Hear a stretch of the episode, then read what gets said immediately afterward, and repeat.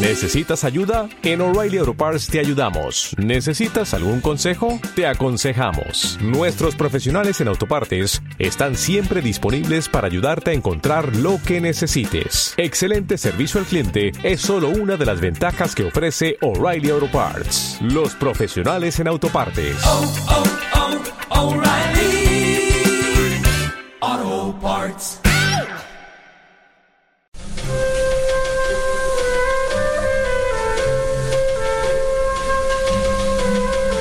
Comienza Libertad Constituyente.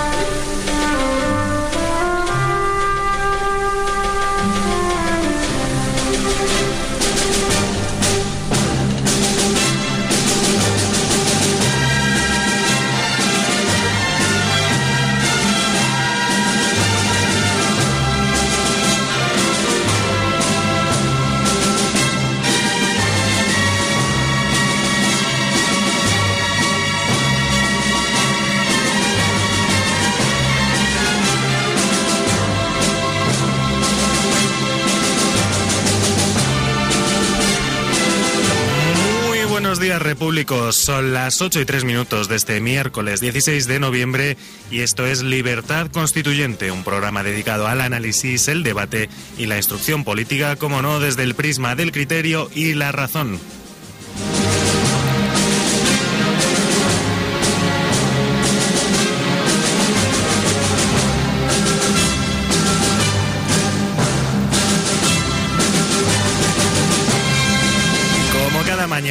Las 8 en punto de la mañana les saluda el equipo que hace posible el cumplimiento de todos estos principios día a día.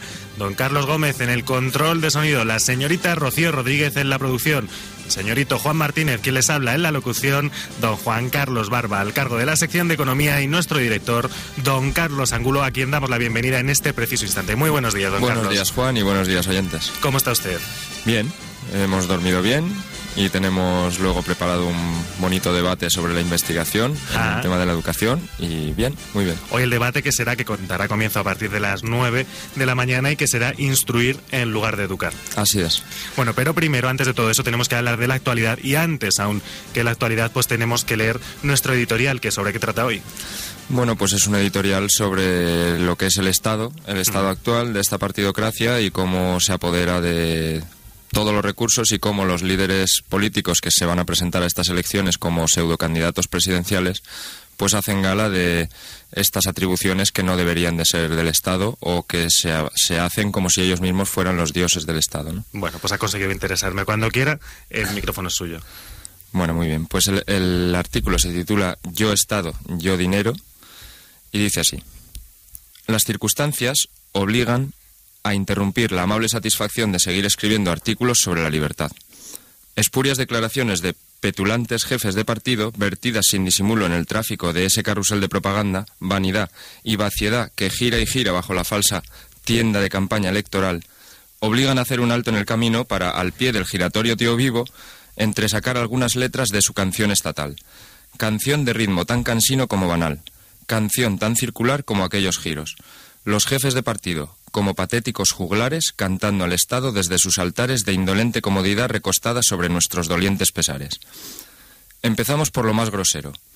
En la entrevista del pasado jueves, día 10, en Antena 3, el señor Rubalcaba, postulante del PSOE, exponiendo su preclara idea para la reducción del desempleo mediante la graciosa condonación de las cuotas de la seguridad social a la empresa, a la empresa contratante, dijo, Señor empresario, si usted quiere contratar, yo, Estado, le pago a usted la seguridad social, es decir, le abarato la contratación un 30%. Yo le digo a las grandes fortunas que las hay, oiga, echen ustedes una mano. ¿Hasta cuándo? hasta que la economía tire y esos empleos se puedan estabilizar. Uno, dos, tres años de subvenciones. Eso es lo que hay que hacer. Yo soy responsable de haber estado en un gobierno que tiene estas cifras de desempleo. ¿Creo poder acabar con el desempleo? Creo que sí. Creo que sé lo que España tiene que hacer, lo estoy contando. Señor postulante del PSOE, ¿es usted el Estado? Creo que ni Luis XIV, a quien se atribuye esa cópula, llegó a decir eso. ¿Es usted Leviatán? ¿Quién paga, usted o el Estado? Lo mismo da, porque el Estado le paga a usted, a su partido y a sus gobiernos. Ustedes, al depositar el dinero del contribuyente en las arcas de un Estado tomado por los partidos, convierten el dinero del Estado en dinero del partido triunfante, cuyo jefe, postulando, hace de su voluntad la del Estado, pues se sienta en el gobierno, domina a, diputados y nombra magistrados. Como un impuesto ha de estar respaldado por la ley y usted dice esa ley a las grandes fortunas. ¿Es usted entonces un Führer cuya palabra es ley? ¿Es usted consciente de que las administraciones públicas van a gastar en 2011 e incluyendo intereses de la deuda más del 50% del Producto Interior Bruto español? Con esas cifras, ¿cuál es la mayor fortuna de España? El Estado, señor postulante, o sea, usted. Tras 24 años de gobierno de su PSOE y otros ocho de su contraparte, el Partido Popular, gastando más que todas las grandes fortunas juntas de España e Hispanoamérica, ¿Cómo es que no vivimos ya en el mejor de los mundos posibles? Un mundo rebosante de bienestar estatal, comiendo perdices y tortillas con Alicia en el país de las dinerarias maravillas. Señor postulante del PSOE, ¿qué empresas contratarán? ¿Las más de 500.000 que han cerrado desde el inicio de la financiera crisis? ¿Se crearán nuevas empresas merced a su graciosa condonación? ¿No se percata usted de que una empresa no puede mantener una actividad que dependa de esa ridícula y temporal deducción, que solo grandes empresas con empleos de usar y tirar pueden beneficiarse de su visionaria medida? Lo que usted está admitiendo, sin decirlo, es que la sostenida situación límite en la que se encuentra la mayoría de las pequeñas y medianas empresas, 80% del trabajo, apenas les permite flotar y navegar, con el timonel siempre estirado para que el agua del cuello no llegue a la nariz. Y dentro de uno, dos o tres años, año más, año menos, cuando usted retire la graciosa subvención de propaganda, ¿no, no, no recrecerá el agua desde la cerviz hasta la nariz? Así que usted... ¿Así cree usted poder acabar con el desempleo? Vamos, anda. Usted cree, cree saber lo que tiene que hacer España. Otra vez, como Führer nacional omnisciente que nada sabe del pasado, mucho de futuro y apenas de presente, ¿usted cree saber? ¿Usted cree saber lo que España ya sabe de descreer? ¿No tiene usted, señor Estado, y su media naranja de bancos y del PIB algo que ver con la despilfarradora burocracia que llueve sin cesar, con las pérdidas de tiempo y de recursos en interminables trámites ante una administración de múltiples cabezas sin cerebro responsable, con el desencanto juvenil, con el descalabro de la enseñanza, con la informalidad, la falta de profesionalidad y la pérdida de cívica de cívica moralidad? con gastos improductivos repercutidos a la sociedad civil, con los abusos de las grandes compañías de servicios y energía, con una banca estrangulada por la deuda de estados entrampados, con una casta política defensora de su propio interés, del Estado, o sea, de usted, antes de tener en cuenta las necesidades de una población no representada en una Cámara que solo da acomodo a lacayos de jefes tan postulantes de sí mismos como usted, con subvenciones multimillonarias a sindicatos, partidos y sociedades afines, con la multiplicación de ciudadanos convertidos en subvencionados mercenarios estado dependientes, con la costosa corrupción omnipresente, con 700.000 millones de euros de deuda pendiente? Menos mal que el confiado señor Rajoy, postulante del PP, con las encuestas como pitanza, resolverá la situación inundando España de rebosante confianza. Según parece, esa confianza sacará al empleo de su prisión abonando la fianza. Como ese abono germinarán puestos de trabajo incluso donde la semilla ha sido devorada por el calvario de la crisis y sus bancarios pájaros. Crisis que, para el postulante gallego, tampoco tiene nada que ver con el régimen de partidos, su Estado y sus mutuos apegos. Todo volverá a florecer y en chidos de confianza volverán los frutos del dinero, como antes, como siempre, como en antigua usanza. Nada habrá pasado, el dinero volverá a fluir, sí, pero hacia el Estado. Esto decía el postulante del PP en el debate del pasado lunes. Entre comillas. Y para que haya empleo debe haber inversión. Y para que haya inversión debe haber confianza. Y para que las administraciones tengan dinero es necesario que haya empleo. Por eso es el gran objetivo nacional para los próximos cuatro años. Si hay empleo, la gente trabaja y paga impuestos de la renta, dinero para el Estado. La gente consume, paga IVA y paga impuestos especiales, dinero para el Estado. El empresario vende más, gana más, paga más impuestos, dinero para el Estado. Después de esas palabras, todo lo expuesto tras la cita textual de Rubalcaba es aplicable también al señor Rajoy. Huelga reescribirlo. Sustitúyase, si se quiere, la graciosa condonación por la grandiosa confianza. Sustitúyase, aunque no se quiera, y por entero, don Estado poderoso por don poderoso dinero. Yo, Estado dinero. El Estado de partidos es un búnker del poder, una caverna sin la luz del control democrático, sin representación ciudadana, sin separación de poderes, sin justicia autónoma, sin control de gasto, sin análisis rigurosos y veraces sobre la relación, probablemente inversa, entre su dinero y sus vicios y nuestra cartera y nuestros servicios. Ese Estado es una nueva, una cueva zalamera, un alojamiento estanco de partidos, sindicatos y bancos. Es una cueva financiera. Nuestro problema no es que pueda haber ladrones, nuestro problema es que sea una cueva. Para que esa cueva no tenga ocupantes y sea abandonada para construir un Estado al sol de una constitución democrática, el camino es abstención primero, libertad constituyente después. No votar partidos estatales para votarlos del Estado, para votarlos del dinero. Bajad, partidos, bajad del tío vivo del Estado, bajad del carrusel del dinero.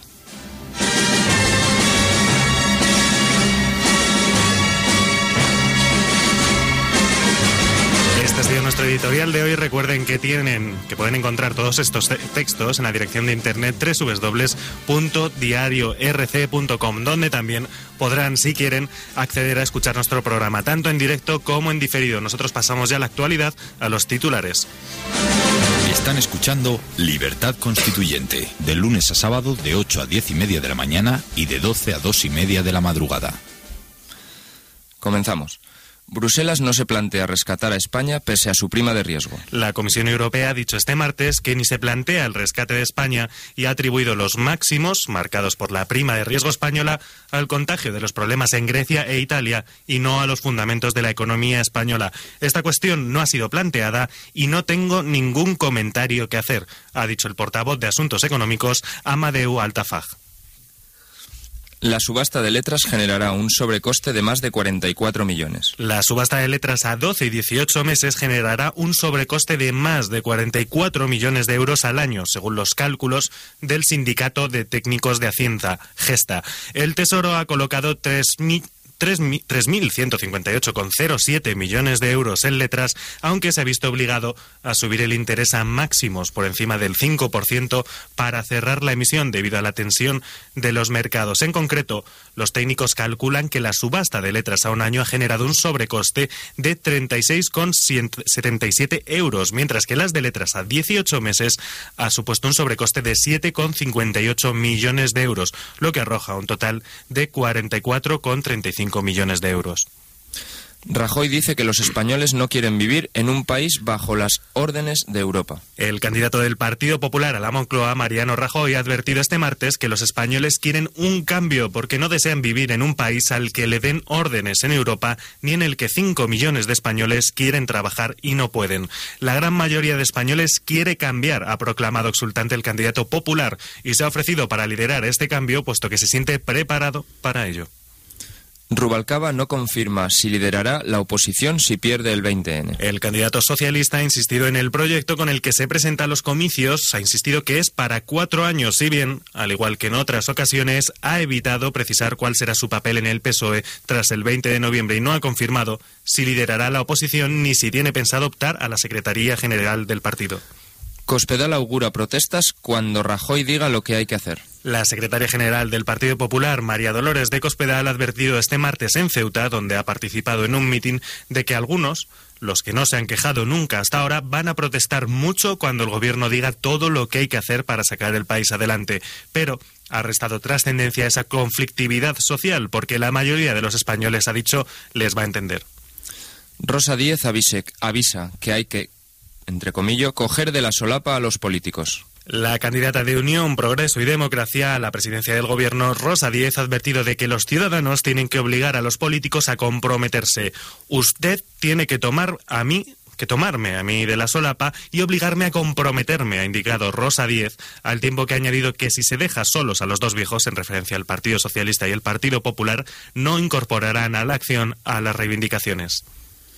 Llamazares dice, los programas del PP y PSOE son dos gotas de agua. El candidato de Izquierda Unida de Asturias por Asturias al Congreso de los Diputados, Gaspar Llamazares, ha dicho este martes que los programas de Partido Popular y Partido Socialista son como dos gotas de agua ya que ambos están, ha dicho, pillados en la política de los grandes poderes económicos.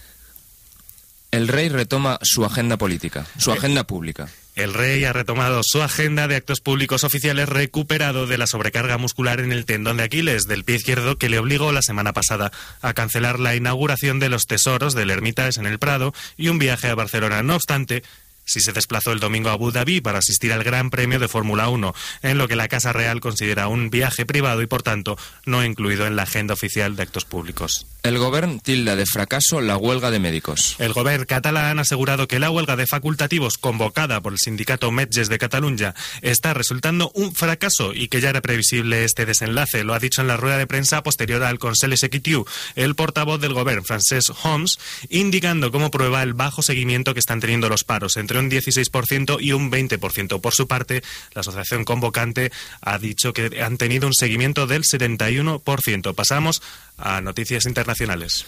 Monti afirma que partidos y sindicatos están dispuestos a hacer sacrificios parciales. El primer ministro designado en Italia, Mario Monti, ha destacado que después de mantener varias reuniones con las diferentes fuerzas sociales y políticas, ha constatado que todos están dispuestos a hacer sacrificios parciales en vista de un resultado positivo más general. Así, Monti ha subrayado durante la rueda de prensa celebrada este martes en Roma que en las próximas horas preparará un cuadro ya bien delineado y este miércoles podrá así presentar ante el jefe de Estado las conclusiones de este trabajo. Damasco libera a más de 1.100 presos detenidos durante las revueltas. Las autoridades sirias han liberado este martes a 1.180 personas detenidas durante las revueltas de los últimos meses y que no habían cometido delitos de sangre, según ha confirmado la agencia de noticias oficial Sana. La agencia explica que los reos beneficiados por este gesto no cometieron asesinatos al tiempo que ha destacado que sus liberaciones se suman a las 533 de la pasada semana. El ministro de Exteriores y expatriados de Siria, Walid al-Mualem, ha asegurado que Siria está comprometido con la implementación del acuerdo con la Liga Árabe, porque está en el interés de su pueblo. Las FARC nombran a Timochenko como su nuevo líder tras la muerte de Alfonso Cano. Las Fuerzas Armadas Revolucionarias de Colombia, las FARC, han confirmado este martes la designación de Rodrigo Londoño Echeverry, alias Timo León Jiménez o Timochenko, como nuevo líder de la guerrilla en sustitución del fallecido, del fallecido Guillermo León Sáez, alias Alfonso Cano. Alfonso Cano murió en combate el pasado 5 de noviembre en un operativo del ejército colombiano en el sureste del país sudamericano.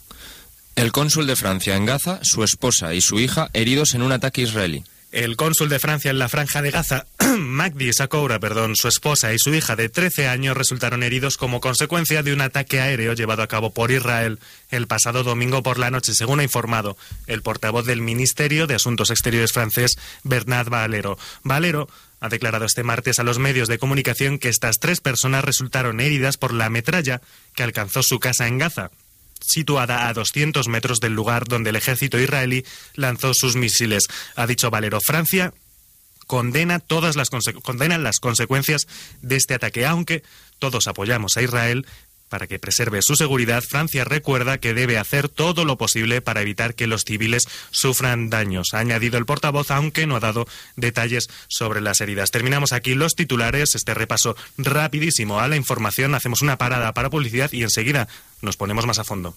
De 8 a 10 y media de la mañana, Libertad Constituyente.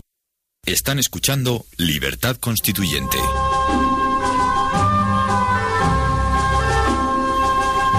Las las 8 y 24 de la mañana y aquí seguimos en el 107.0 de la FM en www.radiolibertad.com y www.diariorc.com. Y acometemos ya el análisis de las portadas de diarios de pago. Comenzamos por el diario El País. El país titula La crisis de la deuda golpea ya 12 de los 17 países de la zona euro. Solo se salvan Alemania, Holanda, Finlandia, Luxemburgo y Estonia. Y la financiación de España se encarece al nivel de la época de la peseta. Una noticia que ya les anunció. Ampliaremos un poquito más tarde cuando terminemos con las portadas. Don Carlos, ¿algún comentario sobre, No, sobre, la portada del país? No, sobre la deuda no. Si acaso llama la atención la fotografía. em, No es muy grande de tamaño, pero con lo- las, las tijeras Hmm. que sacaron ayer en la manifestación de los médicos de Cataluña por el tema de los recortes y que al país pues le ha parecido muy interesante para hacer campaña para el PSOE por el miedo a los recortes del PP, claro. Bueno, también titula el diario El País La peor tormenta financiera enfrenta a Rajoy y Rubalcaba y eh, la juez de los ERE investiga a Griñán. También el Supremo anula la condena a cuatro guardias civiles por torturas a etarras y el consumo de cocaína, otra burbuja que revienta, toca, disculpen, toca techo tras una década de auge. Estás demasiado constipado, yo creo. ¿eh? El invierno no es buen momento para hacer radio, ¿no? Eso se hace mejor en verano, se harán disculparme nuestros oyentes. Bueno, pues no sé qué decir sobre esa última burbuja, la verdad. Que, bueno, pues se ve que cuando hay abundancia también hay abundancia de vicio, ¿no? Efectivamente, ni más ni menos. Bueno, pasamos ya al diario El Mundo. Rajoy se compromete a romper el asedio a la deuda española. La prima de riesgo cerró ayer en 455 puntos, el máximo histórico, y el Tesoro pagó un 5,2% por las letras a un año para colocar 2.600 millones de euros. Bueno, mm, no sé exactamente lo que entiende Rajoy por los mercados o si tiene alguna idea de lo que son, pero comprometerse a romper el asedio, Hmm. pues es, no sé, a mí me parece que no es entender demasiado, porque con las medidas que está anunciando, desde luego, no creo yo que se vea mm, favorecido por Hmm. los mercados. Hay una, hay una, bueno, una- un paralelismo que en realidad no es paralelismo, sino todo lo contrario, interesante entre el país y el mundo, porque mientras que el país incide en que 12 de 17 países de la zona euro ya están con la deuda, sin embargo el mundo decide centrar su noticia en la prima de riesgo española, es decir, ah, de aquí se puede sacar una interpretación, ¿no? El mundo lee la crisis en clave nacional, mientras que el país intenta decir, bueno, que todos estamos igual de mal. Quizá para disculpar algo a Zapatero, en el sentido de no ha sido el gobierno de España el que ha hecho mal las cosas, sino que ha sido una- un torrente internacional. Mm, efectivamente, estoy de acuerdo. Bueno, y la fotografía del mundo es para uno de los policías, uno de los camisas azules de Nueva York, uno de los policías que se ocuparon ayer pues de, de disolver esta manifestación de Occupy Wall Street, esta acampada. La policía limpia, es el verbo, la palabra que utiliza el diario El Mundo, limpia Wall Street. Un poco despectivo por el tema de limpiar, porque entonces ya está asumiendo que lo que había allí era basura, ¿no? Ni más, ni más ni menos. Ese significado. Pasamos ya al diario ABC, que vuelve a publicar, bueno, publica con la, una fotografía de Zapatero y de Rubalcaba, los dos con muecas. La verdad es que les hace falta, solo les falta ponerles cuernos.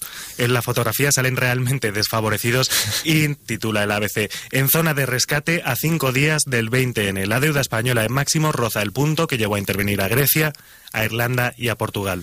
Parece la interpretación casi contraria a la del país. Um, quiero decir, el, el país intentando disculpar al PSOE y el ABC pues poniéndolo en el blanco de todas las miradas, con esas fotos muy desfavorecidas de Zapatero y de Rubalcaba, la verdad. Y anuncia en portada también el editorial, el legado final del PSOE. Esta es la España que nos deja Zapatero, que es una frase muy repetida ahora por redes sociales. Bueno, pues exacto, confirma lo que es el objetivo de la portada, ¿no? Mm. Y también tiene un lugar el ABC en su portada para los seres y para Griñán. La jueza Laya implica a Griñán en el caso de los seres fraudulentos y crece el temor a que los etarras más jóvenes no respeten el cese de la violencia. Bueno, eh, como vemos en el titular de Griñán, eh, en el titular que, que implica a Griñán en el caso de los ERE, pues vemos que la corrupción no es solo una cuestión ya personal, o, o- Mm. sino que alcanza pues a las más altas instancias, en este caso de los gobiernos autonómicos, que no es la primera vez. Efectivamente. Pasamos ya a la portada del diario La Razón. Rajoy se reunirá con Merkel y Sarkozy a principios de diciembre. Liderará una ofensiva en la Unión Europea para trasladar un mensaje de confianza y si vence el 20N convocará una reunión urgente con todos los grupos políticos. Bueno, pues el consenso europeo y el consenso a nivel nacional. Hmm. El anunciar que si gana las elecciones, ya nada más ganarlas, a, a los pocos días, a las dos semanas, va a reunirse con la Unión Europea, con Merkel y con Sarkozy, pues evidentemente es para, digámoslo así, recibir órdenes y cuando se reúna después con todas las fuerzas de oposición, que no serán de oposición, para eso se reúne con ellos, para establecer el consenso que, permita aplicar esas órdenes europeas sin que haya una rotura del sistema político, por, porque, por el tema de las protestas en la calle, que tengan controladas a todas las fuerzas políticas para que no se pongan en contra del gobierno, sino que hagan piña en un consenso estatal. ¿no? Efectivamente, y como siempre hablábamos que bueno que el consenso no implica que una medida sea buena o sea mala, simplemente que es consensuada. Efectivamente, y además es que en- cuando lo que se consensa e- se consensúa es a nivel de política, lo que se está haciendo es ocultar a los ciudadanos la verdadera realidad, con lo cual se está haciendo algún pacto de silencio. Bueno, la fotografía del, del diario La Razón se la dedican a Griñán, que aparece, bueno, pues el Lord de multitudes, dándose un baño de multitudes y titulan Se acabó la fiesta. La jueza apunta a Griñán en la trama corrupta de los ERE y dice que tuvo que autorizar subvenciones de más de uno con dos millones de euros. Bueno, por abundar en ello, que ya lo habíamos comentado en la anterior portada, pero recordar que el tema de los seres era que eh, habían, habían formalizado unos seres ilegalmente para incluir a gente pues que o no estaba ni siquiera contratada o incluso recuerdo que había un caso de una persona que estaba incluida en un ERE desde que nació. Desde tenía estaba incluida en una fecha con una fecha desde que nació o desde que entró en la vida laboral, vamos, que no había trabajado en su vida y estaba incluido en ese ERE para poder cobrar. En fin. Bueno, continuamos con más noticias en la portada de La Razón. Durán y Lleida que digamos, le tira un poco los tejos a Rajoy. A poco que haga bien Rajoy, será un presidente mejor que Zapatero. Mm, bueno, es difícil superar lo pasado en cuanto a lo que ha hecho bien o ha hecho mal, pero desde luego siempre hay un dicho que dice que buenos te harán los que vendrán, ¿no? O algo así. Bueno, sobre todo Durán y Lleida, que, que de alguna forma ya está tendiendo puentes durante estos últimos días o intentando tender puentes ante eh, bueno, un posible escenario en el que el Partido Popular no sacase una mayoría absoluta, bueno, pues ellos Lo se de- postulan, se presentan que se les vea bien, que dicen, bueno, vamos a ser vuestros socios de gobierno, a ver que nos dais claro, pero Lo, de- decíamos ayer, Convergencia y Unión está verdaderamente, mm, digámoslo así, desanimada porque se está dando cuenta de que el Partido Popular vaya a conseguir una mayoría absoluta y no van a tener nada con lo que negociar porque el Partido Popular no va a necesitarles para formar gobierno. Mm. Efectivamente, es uno de los escenarios que se, que Y- se plantean. Y, sí. y hay que recordar que Convergencia y Unión se está enfrentando en, en la autonomía en Cataluña con unos recortes presupuestarios y con una falta de, de presupuesto para cubrir los servicios que le está llevando, pues por ejemplo, a la huelga de, de médicos de ayer. Efectivamente. Lo- Luego hablaremos un poquito más de ella porque la- las cifras de asistencia son realmente demenciales por uno y por otro lado. Es decir, no puede haber estas discordancias tan grandes. En fin, pasamos al diario La Vanguardia. La crisis de la deuda alcanza el corazón de la eurozona. Las primas de Francia, Austria y Bélgica siguen los pasos de las de Italia y España. Ya les contaremos. Y el Tesoro español se ve forzado a pagar un 5% de interés para colocar las letras a un año. La fotografía, como no podía ser de otra forma, en la vanguardia para la huelga de médicos y la huelga de médicos se queda a medias. Ese es el titular de Se queda a media, supongo que lo dirá por la participación. Efectivamente. Mm. Bueno, pues no sé si las cifras verdaderas irán saliendo, al- verdaderas quiero decir, el poder contrastar las cifras de unos y las cifras de otros para ver cuál es la cifra más realista. Pues las cifras de uno, la cifra del gobierno es del 21%, ya lo dábamos en titulares, la cifra de los convocantes es del 71%. Es decir, no puede haber 50 puntos de diferencia entre una estimación y otra. Es- No, efe- efectivamente, parece obsceno, ¿no? Ne- Eh, Necesitamos un organismo de verdad que se, que se ocupe de, de- de- de medir estas cosas, ya que, eh, bueno, Es o que- quizás deberíamos confiar en el gobierno, pero No, aquí yo la, di- la dicotomía está entre saber que una de las fuentes es la fuente estatal y otra es la fuente no estatal. exacto. Entonces, pues quizá la fuente no estatal tenga menos rigor en los cálculos porque no tiene los medios para calcularla, eh, pero no tiene la motivación política que sí que tiene la, la fuente estatal. Entonces, a nivel de confianza, yo en este caso mm, confío más en, en la fuente no estatal. O sea, en concreto, yo creo que el porcentaje estará más cerca del 70 que dicen los médicos que del 20 que dice el gobierno. Hmm. Bueno, pues pasamos ya, si le parece, don Carlos Ángulo, a la portada de nuestro diario amigo, www.vozpopuli.com. Olivas se niega a dimitir de Bankia pese a las, pese a las presiones de Rodrigo Rato. Mm, Bueno, eh, se anunció ya la semana pasada que iban a sustituir al presidente, a, a Olivas, por Juan Costa, pero ya se anunciaba que no era una medida oficial o que no había sido todavía anunciada en el Consejo, entonces pues debe de ser que Olivas está haciéndose fuerte en ese Consejo de Administración, debe de tener sus aliados y Rodrigo Ratro pues no debe de estar consiguiendo su objetivo de sustituirle. Bueno, pues Bankia que está acusando ciertas disensiones internas, no, no está siendo un desempeño pacífico. La- las dentelladas entre tiburones también, también duelen, sí. Bueno, pues continuamos con, con las cajas, nos vamos de Bankia a las cajas. Los interesados en la CAM haya más mora en crédito a empresas. El Madrid, hablando del Real Madrid, se, se hará de oro en Turquía 10 millones de euros anuales y Rubalcaba sigue sin lograr movilizar el voto de izquierdas. Bueno, es normal que Rubalcaba no pueda movilizar el voto de izquierdas porque el PSOE, y como todos los partidos estatales, no es de izquierdas. Eh, sí que algunos consiguen engañarles más, como pueda ser el caso de Izquierda Unida, que va a crecer, pero la mayoría son votos que ya venían del PSOE. Bueno, pues pobre Rubalcaba. Por Rubalcaba, sí, bueno, pues Lo digo irónicamente, claro. Bueno, pues pasamos ya, pasamos ya, concluimos el repaso a las portadas de los diarios de pago.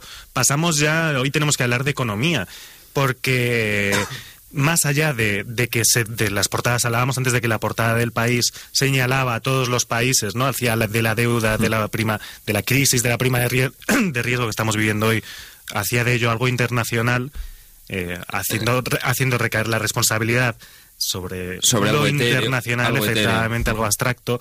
Eh, y mientras que el mundo decía que la crisis era una crisis nacional, a pesar de ello decimos el país trae datos bastante interesantes y que nos permiten comparar eh, en qué nivel estamos en prima de riesgo. Fíjense, la prima de riesgo más elevada es la de Grecia, que está en 2.669,28 puntos, es decir, una verdadera burrada. La siguiente más alta de toda la eurozona es la de Portugal, 953,72. Después vendría Irlanda, 644,96. Italia, 528 con 74 y después España 456,06 es decir, una, dos, tres, cuatro, la quinta. Bueno, yo recordaría en primer lugar que de las que nombraste las primeras, la de Grecia, la de Italia, no, perdón, la de Grecia la- y la de Portugal, eh, son países ya rescatados Mm. y aun habiendo sido rescatados, mm, vemos que la prima de riesgo es excede todos los límites tolerables. Quiere decirse que aunque han sido rescatados, no tienen todavía los mercados abiertos para financiarse. Y Italia y España pero ya no solo Italia y España, sino el resto de países que veíamos como Bélgica, Francia y alguno más, pues están en camino de encontrar esa vía de no financiación. Yo encuentro una causa directamente y es que lo mismo que en España sufrimos de la partidocracia y en este caso hemos tenido un nefasto presidente como Rodríguez Zapatero, en Europa también tenemos una crisis de instituciones. Realmente no hay unas instituciones políticas que puedan eh, gobernar eh, Europa, ni siquiera tenemos una posible, un posible gobierno económico de Europa y eso hace pues que los inversores en- tengan pánico en este momento de meter dinero en, en cualquier país de Europa. Aunque al principio empezó la cosa con Grecia, Portugal, Irlanda y, y los países del sur en general, pues ahora vemos que se está extendiendo al resto de Europa, pues porque aunque económicamente sí que somos dependientes unos de otros, pues políticamente no tenemos esa integración deseable que ya debería de mirarse hacia una unión de Estados europeos, pero claro, con estas partidocracias, tanto a nivel europeo y a nivel del resto de naciones, pues va a ser prácticamente imposible que se llegue a un gobierno democrático en Europa. Bueno, pues continuamos dándoles datos de cómo está la prima de riesgo en el resto de Europa, porque solo hay, de hecho, cuatro países cuya prima de riesgo no supere los 180 puntos básicos. Se trata de dos estados que prácticamente no tienen deuda, Luxemburgo y Estonia, y de otros dos, Holanda y Finlandia, cuya prima de riesgo también está en máximos históricos, pero que, pero que está en los 80 puntos. Es decir, bajísima. Y por descontar cabe que como la referencia que se toma es Alemania, Alemania tiene una prima de riesgo de cero.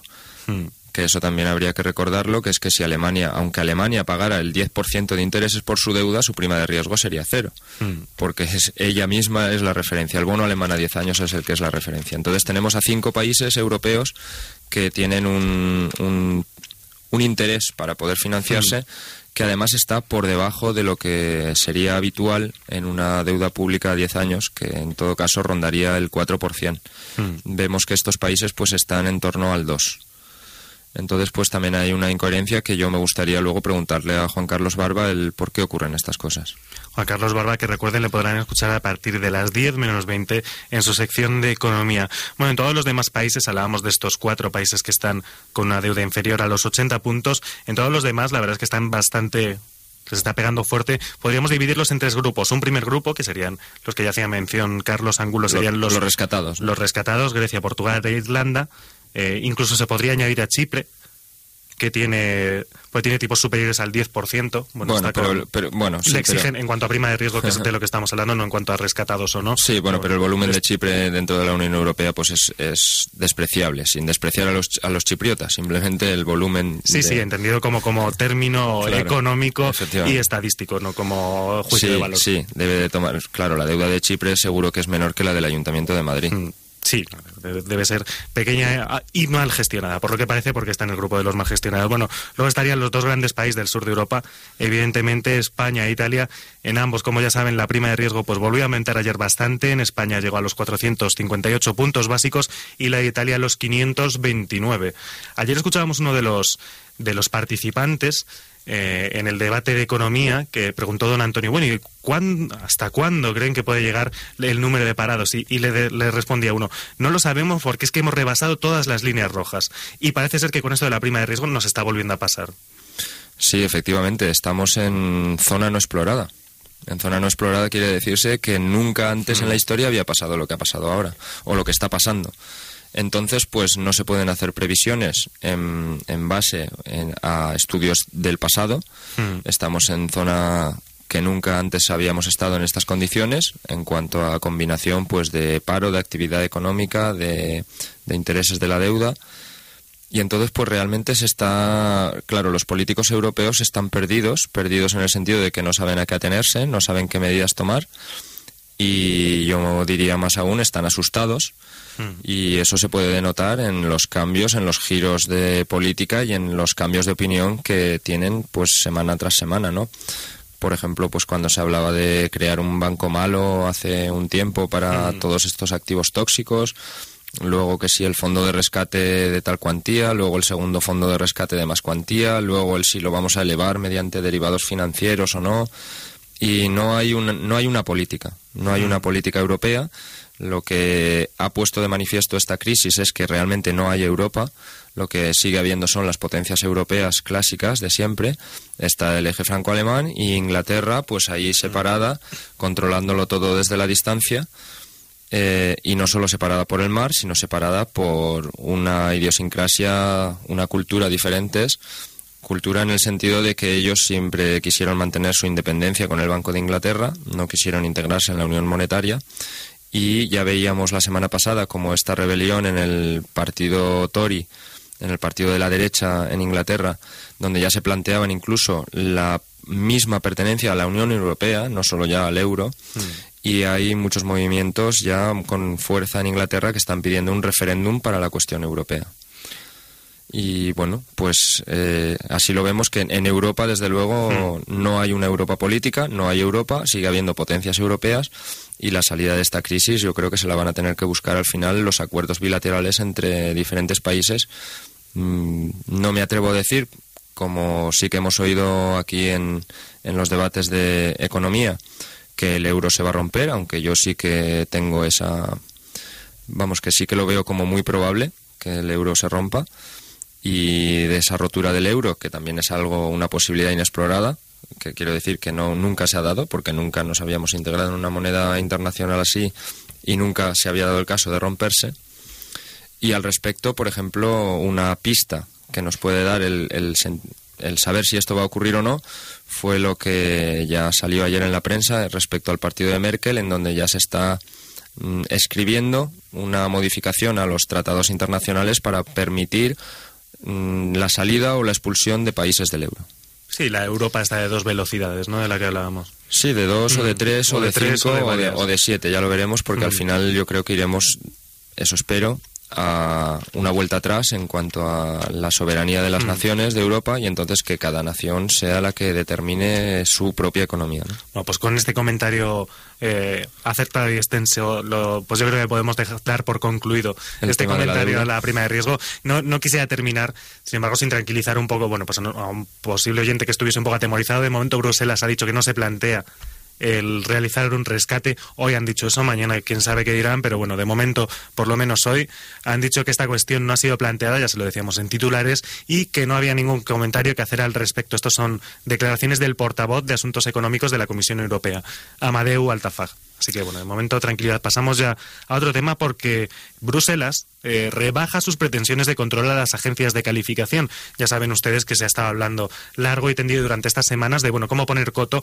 a la influencia de las agencias de calificación en los mercados. Finalmente las propuestas pues bueno no van a ser digamos, tan fuertes, no van a ser tan restrictivas como se pensó en un principio. Las medidas que finalmente se van a mantener, pues bueno, ya les comentábamos, buscan reducir el impacto en el mercado de las notas que las agencias dan a la deuda soberana de los países y para ello, estas son las medidas, se prohibirá la publicación de los cambios en la nota desde una hora antes de la apertura y hasta el cierre de las bolsas y a su vez Siempre que una agencia decida modificar la nota de un país o de una empresa, deberá notificárselo un día antes y deberá publicar todos los criterios en base a los que toma tal decisión.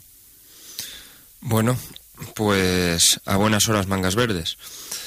Quiero decir, claro, Sí. porque las Mm. agencias, bueno, en primer lugar, las agencias de calificación son agencias privadas Mm. eh, cuyo capital o cuyos socios son realmente también el conglomerado bancario y de seguros mm, a nivel internacional, que las tres importantes, las que cuentan, dos son americanas y una es europea, y que entonces Bruselas tampoco sé hasta qué punto tiene capacidad para legislar eh, sobre estas agencias. En concreto, bueno, si ese tipo de legislación de no permitir a las agencias cambiar la recalificación o eh, dentro del horario del mercado, ¿no? Hmm. Bueno, pues sí, sobre el mercado aquí en Europa, sobre las bolsas en Europa, puede que tenga alguna capacidad. Sin embargo, ya sabemos que cuando una agencia de calificación pues tiene una nota ya determinada para cierto país, en el sentido de que la va a bajar o la va a subir, pues los mercados acaban anticipándolo, pues porque los que dan esas calificaciones son personas y esas personas pues al final tienen amigos y conocidos en, en el resto de los parques, de las bolsas y esas, esas informaciones se anticipan antes, el mercado las anticipa. Entonces, pues bueno, no me parece una medida que Bruselas, vamos, no creo que vaya a incidir demasiado o que vaya a cambiar mucho el funcionamiento de los mercados. Bueno, pues con este comentario damos por concluido este bloque dedicado a la actualidad. En un momentito vamos a publicidad y en un momentito seguimos con más. Escuche también Libertad Constituyente en www.diariorc.com o en www.radiolibertad.com. Escuche también Libertad Constituyente en www.diariorc.com o en www.radiolibertad.com.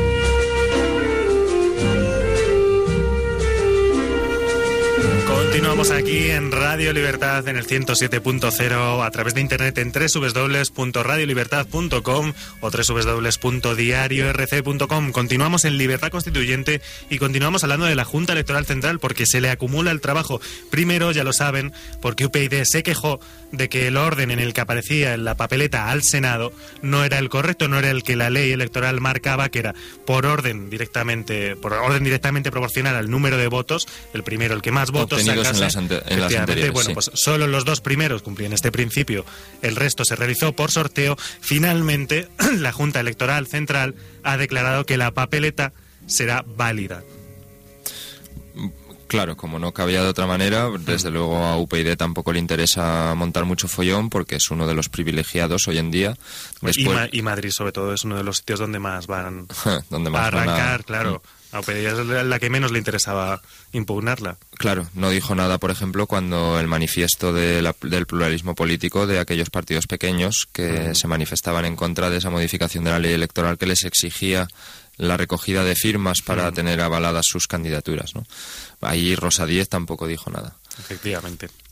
Era una de las principales privilegiadas, claro, porque, por ejemplo, en Andalucía, donde apenas tiene presencia social, sin embargo, se ha, habido, se ha visto excluida de tener que pedir esas firmas en contraposición pues con otras formaciones de partidos pequeños que sí que tienen allí organización y que están totalmente discriminados respecto a ella. Sí, un tanto contradictoria, Rosadía, la verdad, en su defensa de lo que ella eh, dice que es democracia, eh, que no es más que un estado de partidos, una partidocracia, como ya saben, como se lo venimos diciendo aquí en Libertad Constituyente y que no merece más que nuestro, bueno, no voy a decir desprecio, no, más que nuestra abstención el día, el 20N. Es lo perfecto, mostrar, mostrar nuestro desprecio con la abstención. Y más trabajo para la Junta Electoral Central, o trabajo que no han hecho, porque parece ser que ha habido un retraso en las papeletas que se ha enviado al voto por correo y se va a quedar un número realmente importante de gente eh, sin poder votar, afortunados ellos, por otra parte. Sí, les viene la providencia desde arriba, ¿no? El decir, bueno, pues por algo no podremos votar, efectivamente, porque alguien te tiene que dar una lista para que votes. Eh, bueno, pues aunque sea un error burocrático, la verdad es que va, bueno, el voto por correo, aunque sea significativo en cuanto a poder hacer encuestas o, estudios respecto a lo que se va a votar o no votar, hmm. mm, porque es significativo, es representativo de una muestra total, sin embargo, pues bueno, no es significativo en cuanto a la cantidad. ¿No? Entonces, que se queden fuera o no se queden fuera, pues tampoco va a aumentar o disminuir los porcentajes. Sí, bueno, son unos cientos o miles, creo, los que se quedan. Es que la, Junta Electoral Central tampoco ha dado cifras exactas ni concretas, ha dicho pueden ser cientos o miles, que no lo saben y tampoco han aclarado por qué ha pasado. La noticia verdaderamente importante sobre el voto por correo fue una que ya salió la semana pasada, hmm. no recuerdo yo bien si fue el fin de semana o anterior. Anterior. Eh, en la que ya se decía que en el voto por correo se había observado un un índice mucho menor de mm. participación, en torno al 13% menos que en las anteriores elecciones, y eso sí que nos da eh, una, un, dato objetivo respecto a la participación que puede esperarse en estas próximas elecciones. Y entonces, pues claro, si desciende un 12% la participación respecto a las últimas, estaríamos hablando ya de un porcentaje de abstención pues en torno al 40% o incluso algo mayor. Bueno, que sería fantástico. Ya dimos ayer también, ayer antes de ayer no recuerdo bien, ya dimos también los datos de los municipios eh, donde más abstención había. Había sitios como Vicálvaro, que era una maravilla del 80% de abstención, sitios también como el barrio gótico, donde si no recuerdo mal eran 68%. Bueno, yo más que una maravilla lo diría que era una desgraciada maravilla. claro, claro, el asunto es que nosotros, nosotros no es que no queramos votar, si el asunto no es que no queramos votar, es que nosotros lo que queremos es que nuestro voto sirva para elegir. Sirva de algo. Entonces, claro, entonces, pues bueno, intuitivamente en esas, en esas poblaciones ya lo dijimos que intuitivamente ya ven que el voto no sirve para nada. Pues con esta llamada a la abstención en conciencia que nosotros les recomendamos, de verdad se van a sentir mucho mejor con ustedes mismos si se abstienen este próximo domingo, este 20 de noviembre. Concluimos esta primera parte dedicada a la actualidad informativa y don Carlos quería contarles sí, Simplemente iba a decir que contra el dicho general pues yo lo que voy a decir es el dicho que tenemos que decir nosotros, es el de si votas no te quejes. Efectivamente. Bueno, pues pasamos ya a un pequeño corte para publicidad muy rápido, muy rápido y enseguida, enseguida estamos con el debate político con instruir en lugar de educar, con Carlos Angulo. Hasta ahora. De 8 a 10 y media de la mañana, Libertad Constituyente.